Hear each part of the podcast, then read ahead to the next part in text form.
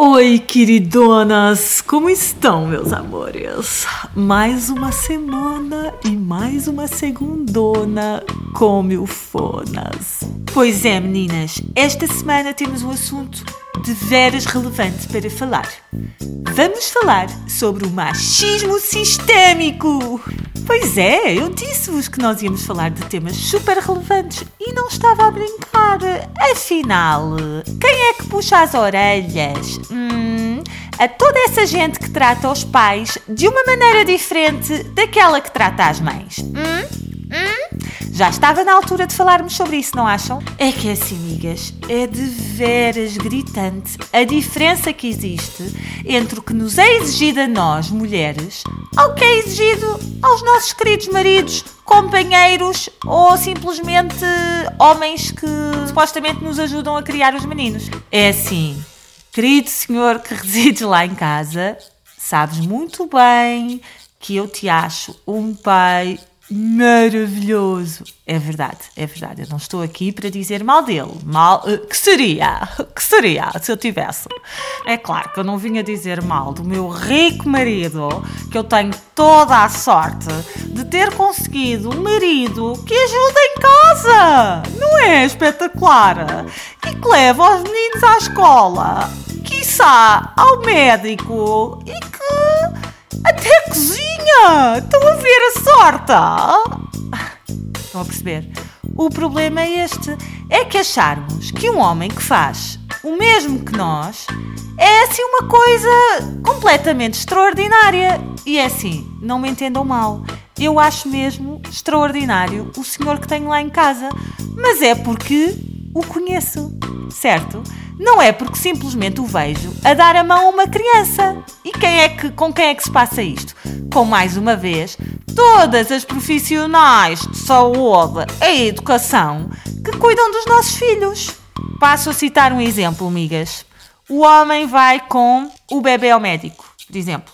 Quem não presenciou já a cena altamente constrangedora de ver todo o staff feminino completamente em êxtase, porque está ali um pai com um bebê. Há toda uma reação de autêntico, desculpem a brejeirice, mas eu vou ter que dizer isto, de autêntico pita aos saltos, porque estamos na presença de um pai extraordinário e super dedicado e com o qual eu tenho imensa sorte em estar casada, porque levou o bebê ao médico. Vocês já presenciaram isto de certeza, não é? É que é uma coisa gritante. Por exemplo, na creche, eu vou ter que admitir, migas, eu vou, vou ter que ser forte e vou ter que admitir que, dado o medinho que eu tive do olhar de uma das senhoras da creche, quando me chamou a atenção por mais uma vez me ter esquecido da roupa, como quem diz, sua megera negligente, eu respondi com medinho: Foi o pai que o trouxe de manhã, mentindo deliberadamente. Ou seja, assim que eu disse isto, o olhar da senhora mudou de sua cabra megera mãe de para ah, perfeitamente normal. Então aquele pai extremoso que fez a coisa maravilhosa que foi trazer a criança à escola esqueceu-se. perfeitamente normal. Os homens são assim, ai, esquecem-se de coisas. Já foi uma sorte ele ter trazido o menino, então já está a fazer muito mais que a obrigação. Ah, certo ou errado? Eu sei que todas têm histórias destas para contar, com certeza, com certeza. Olhem, e no hospital, vou dar este exemplo. Quando nasceu o nosso terceiro filho, pronto, realmente o senhor é muito jeitoso com bebés, pega neles com muita facilidade. Sendo o terceiro, ainda mais, não é? Ainda mais o senhor estava à vontade. Vai daí, estou eu, deitada, depois de ter feito o milagre da vida, carregado um bebê durante nove meses, sofrer tudo o que havia para sofrer numa gravidez da lama, não é? Estar deitada numa sala de partos fria, de perna aberta, sem me poder mexer, com estranhos à volta a mexerem nas minhas entranhas para retirar um bebê. E depois disto tudo, quem é que é o Deus do quarto do hospital? O pai, claro! Porquê? Porque pegou no bebê ao colo. Então haviam de vê-las todas derretidas. Ai, este pai! Ah, reparem! Oh, até dá banho, reparem! Isto é uma coisa absolutamente extraordinária que se está a passar aqui neste quarto. É Deus! É um príncipe encantado! Vai num cavalo branco! E eu, deitada, peço simplesmente: eh, não se importa de me trazer um comprimidozinho para as dores. O quê? Estás com dores? Estão a ver o olhar como quem diz: me gera. Como assim tens dores? Vais dizer que não aguentas, ó cabra! Com esta sorte teres um pai que te ajuda? Ainda tens a lata de pedir um comprimido? Fónix, está mas é calada!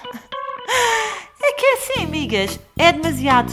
É demasiada a diferença. É um autêntico machismo sistémico. E nós temos que fazer alguma coisa para mudar isto. Porque eu já não aguento o olhar embevecido e condescendente com tudo o que o pai faz e o olhar, vê lá se despachas megera e tomas conta dos teus filhos e fazes mais do que a tua obrigação, que têm sempre prontos para nós. É que sabem o que é que mais me tem surpreendido nesta experiência sociológica sobre o machismo? É que 100% da amostra recolhida eram mulheres e nem sequer eram velhinhas, não eram senhoras que cresceram nos tempos do Salazar, não. Eram raparigas novas, trintonas. Oh, amigas, então, eu esperava mais de vocês, vá lá. Não vamos ficar fascinadas e não vamos esperar apenas isso de um homem, não. Nós queremos um companheiro ou companheira, obviamente, e não queremos um Deus em casa e uma escrava, certo? Já passámos esses tempos, filhas, vá lá. Então, meninas. A responsabilidade está em cada uma de vocês. Hum, de fazer um pouco diferente, queridas, vá lá. Vamos tornar esta sociedade mais justa e igualitária. Vamos. Vamos educar os nossos filhos rapazes com as mesmas responsabilidades das nossas filhas raparigas. Está bem? E se forem médicas ou enfermeiras, vá lá. Não vamos reagir como se estivéssemos na presença de Deus. Quando entra um pai que é extremoso. Hum, vamos partir do princípio que isso é normal. Ok. Um beijão, minhas queridas milfonas. Até para a semana.